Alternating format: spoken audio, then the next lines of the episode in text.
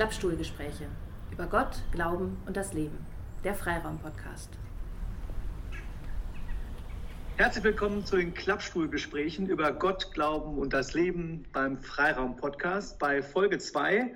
Heute sind wir auf Tabeas Dachterrasse. Hier auf der Dachterrasse stehen Klappstühle rum. Von daher brauchte ich die Holzklappstühle aus der Folge 1 gar nicht mitbringen und wir konnten einfach Platz nehmen. Hallo Tabea, schön, dass wir bei dir sein können. Hallo Daniel. Ja, ich freue mich auch, dass du da bist. Genau, wir haben ja einen wunderbaren Blick über äh, Coesfeld. Da werden wir gleich nochmal so drüber ins Gespräch kommen. Vorher äh, wollte ich äh, dich aber vorstellen. Tabea, du bist 28 Jahre jung. Du bist Nutzerin einer wunderschönen Dachterrasse hier in Coesfeld. Deswegen sind wir bei dir. Du bist Lehrerin, Sauerländerin.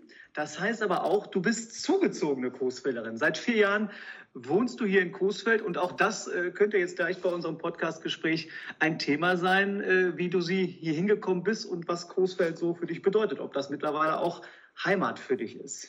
Ich bin Daniel, habe hier in Coesfeld leider keine eigene Dachterrasse, bin aber froh, mich hier äh, bei diesem Podcast mit Coesfeldern zu treffen, die schöne Orte in und um Coesfeld kennen. Ich bin Pastoralreferentin Anna Katharina und St. Lamberti und verantwortlich für das Projekt Freiraum. Und ähm, ja, ich sitze gern auf Klappstühlen. Tabea, ähm, sitzt du auch gern auf Klappstühlen? Was, was verbindest du mit Klappstühlen?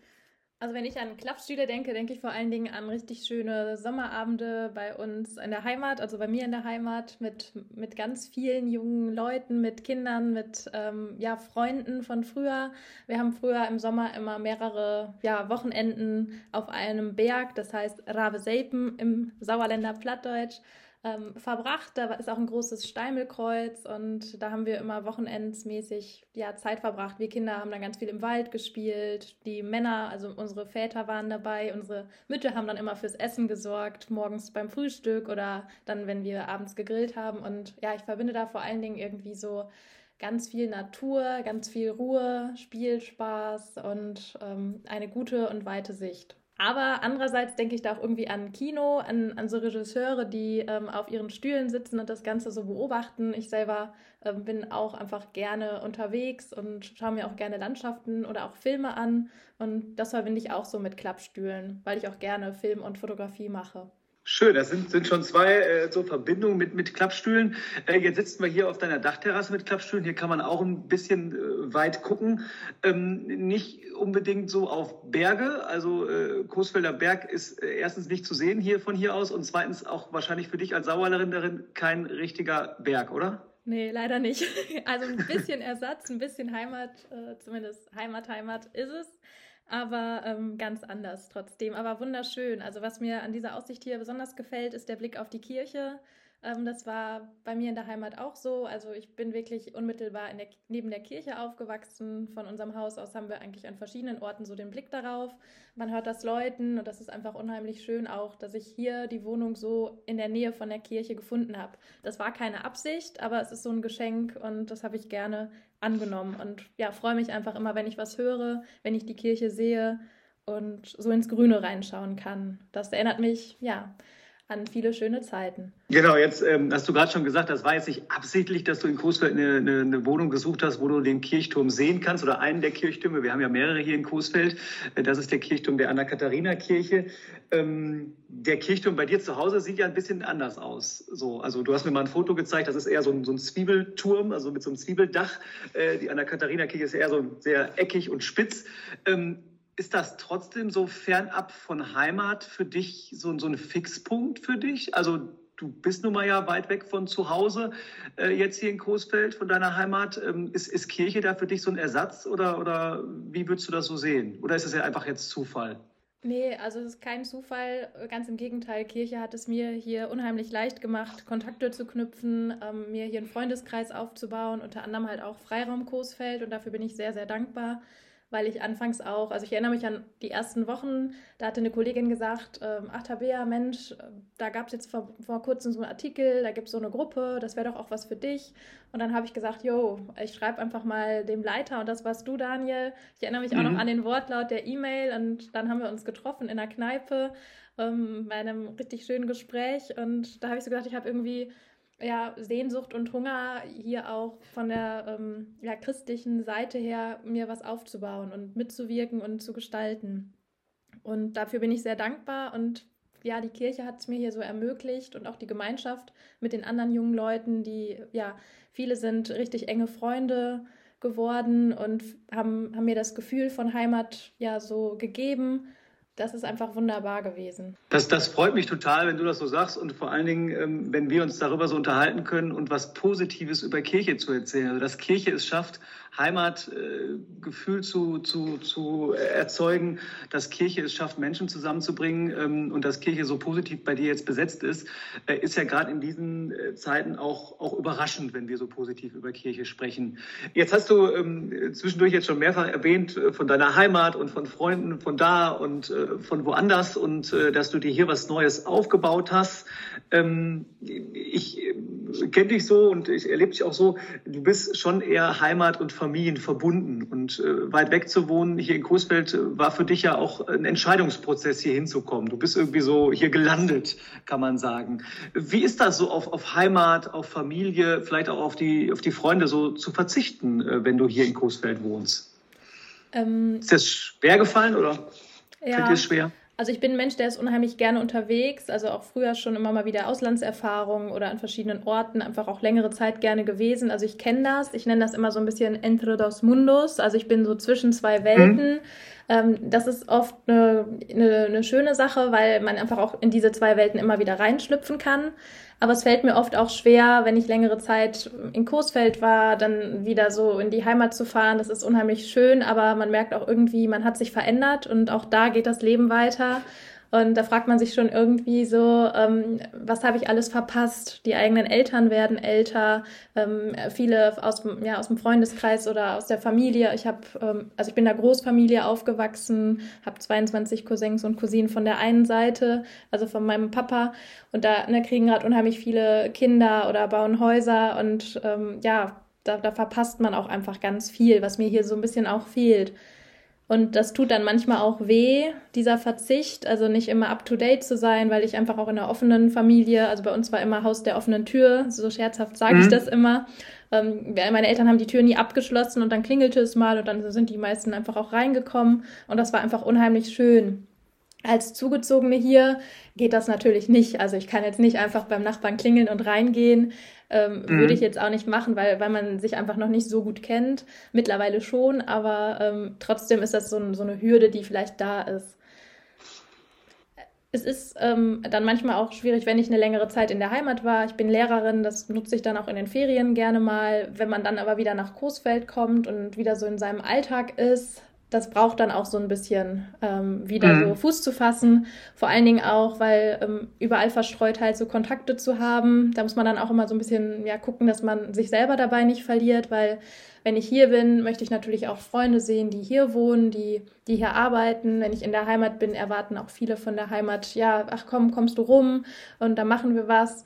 Und ja, das möchte ich nicht immer. Wenn ich dann da bin, möchte ich auch mal Zeit für mich haben. Und das ist schon irgendwie auch ähm, nicht immer einfach als junger Mensch, weil ich auch jemand bin, der möchte niemanden enttäuschen. Und das mhm. hat auch so diese Kehrseite von diesen zwei Welten. Also ähm, das Netzwerk ist halt einfach unheimlich groß. Mhm. Äh, kann ich mir vorstellen. Jetzt, jetzt hast du zwischendurch selber schon Verzicht und, und Verzichten und man verpasst was gesagt. Ähm, wir sind ja jetzt gerade in der Fastenzeit, äh, die 40 äh, Tage vor Ostern, die man auch verzichten soll, bewusst verzichten soll.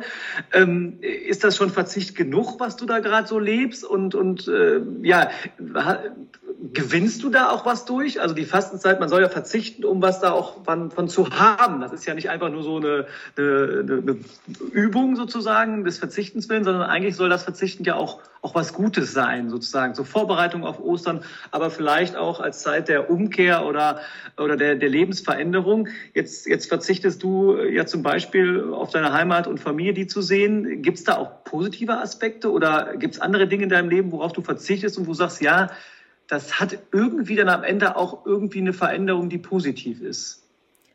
Hm, ich sehe das so ein bisschen gelassener. Also natürlich ist es schade, dass ich äh, nicht beides irgendwie an einem Ort haben kann, aber das ist in vielen Bereichen des Lebens ja auch nicht so. Wir sind ja auch nicht bei Wünsch dir was, sondern ja bei So ist es. Mhm. ähm, und da denke ich einfach, ich bin unheimlich dankbar, dass ich diese zwei Welten habe. Und es ist, ähm, also ich versuche das immer mit, mit so einem positiven anderen Blick zu sehen und ähm, halte mich dann an Dinge fest. Ähm, ich bin jemand, der hat auch unheimlich gerne Fotos und dann an meinem Arbeitsplatz ist dann halt auch so ein Foto von meinem Lieblingsheimatort oder von Familienmitgliedern. Und man kann ja auch, Gott sei Dank, durch die digitalen Medien ganz viel sich auch so, ja, connecten. Und das ist einfach un unheimlich toll. Oder Briefe schreibe ich total gerne. Und das, das ist, ist ein super Ersatz. Ähm, verzichten würde ich jetzt nicht sagen, eher so vermissen manchmal. Oder ähm, ja, dass okay. ich irgendwie mehr, ja, nochmal mehr, mehr teilhaben möchte. Aber ich glaube, das hat auch was mit Erwachsenwerden zu tun, weil jeder auch ähm, ja älter wird. Das merkt man ja auch schon so. Ich habe zwei Nichten und ähm, früher hat man noch mit mehreren Leuten noch was gemacht. Jetzt ist man so in seiner Kernfamilie, weil die jetzt auch schon langsam beginnen zu wachsen. Ich glaube, das kann man ganz gut vergleichen. Aber ähm, ja, Fastenzeit, aktuell verzichte ich auch ähm, auf, auf Süßigkeiten. Das mache ich interessanterweise schon seit vielen, vielen Jahren. Dieses Jahr war es so eine bisschen ähm, schwierigere Entscheidung, weil ich seit einem halben Jahr weiß, dass ich bestimmte Dinge generell nicht mehr essen kann. Das ist eine Autoimmunerkrankung, die jetzt nach vielen Jahren endlich mal festgestellt wurde. Ähm, das nennt sich Zöliakie und man darf dann ja Gluten, das ist, steckt zum Beispiel in Weizen, in Hafer, in ähm, Dinkel in vielen Produkten einfach drin und das darf ich nicht mehr. Da habe ich mich so gefragt, ähm, so vor der Fastenzeit, ja, Tabea, also du hast die letzten Jahre das immer gemacht, du verzichtest gerade aber schon unheimlich viel, machst du das nochmal, aber mir ist die Fastenzeit so wertvoll und ich habe da auch die letzten Jahre immer so viel auch ähm, nochmal wertgeschätzt, Nutella zu essen. Ich will jetzt hier keine Schleichwerbung machen, aber das, das ist so manchmal. So eine, so eine Schokoaufstrich kann man ja auch sagen. Es gibt andere Schokoaufstriche. Das ist so ein bisschen zur Gewohnheit ja. geworden und dann isst man es ja. doch jeden Tag und ähm, das nochmal so bewusst zu genießen. Und die erste Zeit der Fastenzeit finde ich immer unheimlich schwierig, aber danach macht mir das auch überhaupt nichts mehr aus. Und ähm, das ist so eine Sache. Und dann habe ich angefangen, so jeden Tag ähm, so ein bisschen mehr den Blick auch auf mich zu richten. Ähm, ich, ich arbeite sehr gerne, ich vernetze mich auch sehr gerne, aber manchmal ähm, ja, verliere ich mich da auch so ein bisschen bei oder vertiefe mich, weil, weil mir das einfach Spaß macht und bewusst so jeden Tag so eine Viertelstunde sich rauszuziehen sei es hier auf dieser wunderschönen Terrasse, einfach ähm, 15 Minuten abends in den Sternenhimmel zu gucken, wenn denn das Wetter nicht so, ähm, ja, so mhm. schön ist wie heute ähm, sondern ja, einfach auch mal in sich zu gehen. Ich habe mir im ersten Lockdown ein E-Piano gekauft, bin aber ehrlich gesagt, das habe ich mir auch für die Fastenzeit vorgenommen, dass ich da jeden Tag übe. Darin bin ich echt richtig schlecht. Mhm, aber okay. vielleicht ähm, kann ich euch am Ende der Fastenzeit mal was vorspielen. Ähm, das muss ich sagen, das, das, das ähm, ja, habe ich leider nicht geschafft, aber ich bin dran. Ähm, okay. Also das, das merkt man schon, schon so auch. Das ist ähm, ja nicht nur verzichten, sondern vielleicht auch Neues wagen. Cool. Ähm, jetzt hast du gesagt, du machst das schon, schon länger in der Fastenzeit, bewusst auf Süßigkeiten zu verzichten. Ich denke ja, oder ich habe ja gerade gesagt, die Fastenzeit ist so eine Zeit auch des, des Umkehren, des Neuanfangs, des Einüben. Und ich, ich sage immer scherzhaft, naja, wenn man es die 40 Tage auf Ostern hin schafft äh, und es gut tut, warum macht man es dann nicht so weiter? Wie, wie ist das bei dir? Gab es da schon mal was? Also ich habe letztes Jahr in der Fastenzeit aufgehört, Zucker in meinen Kaffee zu tun. Und ich habe das glücklicherweise danach nie wieder angefangen. Ähm, das ist jetzt eine der wenigen Erfolgsstories bei mir, was Fasten angeht. Aber ich habe mir dieses Jahr gedacht, boah, es wäre doch geil, wenn ich, wenn ich dieses Jahr auch wieder sowas hätte. So irgendwie so was einüben, wo ich dann merke, ey, super, es klappt so, ne? Also nach ein paar Tagen ist das so drin und, und es tut mir gut, dann behalte ich es auch bei. Also hast du auch solche äh, Erfolgsstories oder, oder? Mit den Süßigkeiten tue ich mich da ehrlich gesagt schwer, weil ich unheimlich gerne Kann ich verstehen. backe und koche. ja. ähm, also essensmäßig habe ich da jetzt keinen Verzicht, außer die Sachen, die ich vorher schon eh nicht mochte. Ja. ähm, aber was man, also was ich so, ich habe dann eher so Themen, an denen ich an mir selbst arbeite. Also ich bin auch so ein Mensch, der nimmt unheimlich gerne auch Gespräche mit und denkt, ah, wie habe ich denn da so reagiert oder ne, was denken andere über mich? Ich glaube, das ist auch in unserem Alter auch, auch eine ganz entscheidende Frage. Da habe ich jetzt versucht anzufangen, das so abzulegen, ähm, was andere denken, sondern eher so mehr bei mir selbst zu bleiben. Mhm. Und das habe ich so eingeübt und ich, ich, bin da eigentlich ganz stolz drauf. Das hat vor einem halben Jahr, ähm, hat das so angefangen, so in diesem Wachstum. Und ich verzichte quasi, schlechte Gedanken vielleicht auch über mich, mir selbst manchmal zu machen. Und, und dann hoffen wir mal, dass sozusagen du zwar Ostern wieder deine, äh, dein Schokocreme oder deine Süßigkeiten isst, weil, weil das war sozusagen ein bewusster Verzicht für eine Zeit, aber dass die schlechten Gedanken du, du weiterhin verzichten kannst, dass das gut eingeübt ist so. Ne? Ja. Das, das höre ich jetzt so da aus. Genau, so. ja. Vielleicht vielleicht auch ein, ein cooler Tipp äh, für alle, die, die gerade zuhören. Ähm, du hast jetzt gerade uns schon so, auch so ein paar Tipps gegeben, so eine Viertelstunde einfach mal rausziehen, äh, Handy aus, äh, Sonne genießen oder Sternenhimmel genießen, einfach mal abschalten, bei dir sein, äh, vielleicht auch, auch beten so äh, in der Viertelstunde. Ähm, ist, ist das deine Kraftquelle so bei allem Verzicht? Ich meine, im Moment ist ja Verzichten sowieso das Thema von uns allen. Wir verzichten im Moment auch, auch viel mehr noch äh, neben der Fasten Fastenzeit. Mhm. Ist, ist das so deine Kraftquelle, die 15 Minuten, oder hast du noch andere äh, Kraftquellen, wo du gerade im Moment auch Energie so rausschöpfst für dich? Ja, also mich auf jeden Fall rausziehen, gedanklich auch. Ich bin ein Mensch, der geht unheimlich gerne joggen und beim Joggen ist auch so meine Gebetszeit. Also da höre ich total gerne christliche äh, Musik, die richtig peppig ist ähm, und also das ist so mein Gespräch auch mit Gott. Da werde ich Dinge los, mhm. die mir irgendwie an dem Tag begegnet sind oder Tage vorher. Dann auf jeden Fall auch ähm, Gespräche führen mit anderen. Also da, da, kann ich ganz schnell auch Dinge loswerden, die gerade irgendwie so in meinem Kopf drum rumschwirren. Das tut mir unheimlich gut. Ähm, Musik zu machen, Musik zu hören, aber auch einfach ähm, mal nichts tun, nichts machen. Das, das gibt mir Kraft. Oder aber ein neues Rezept auszuprobieren. Also da habe ich die letzte Zeit, dadurch, dass ich mich umstellen musste, äh, ganz, ganz viele tolle Rezepte ausprobiert. Und ja, es ist einfach total schön da Kraft von zu gewinnen.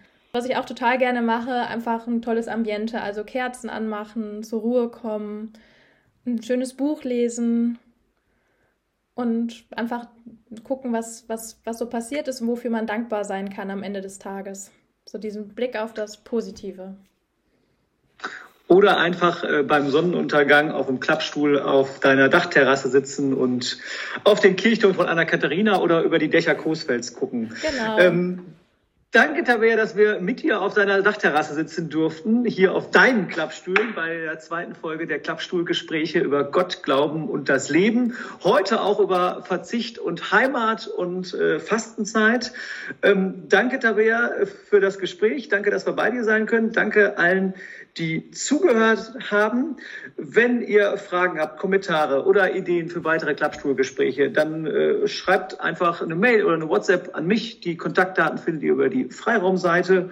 Und äh, ja, ich würde sagen, Tabea, wir müssen hier die Klappstühle wieder zuklappen und äh, wir sagen Tschüss und bis bald. Bleibt behütet. Genau und gesegnet. Tschüss. Klappstuhlgespräche über Gott, Glauben und das Leben. Der Freiraum-Podcast.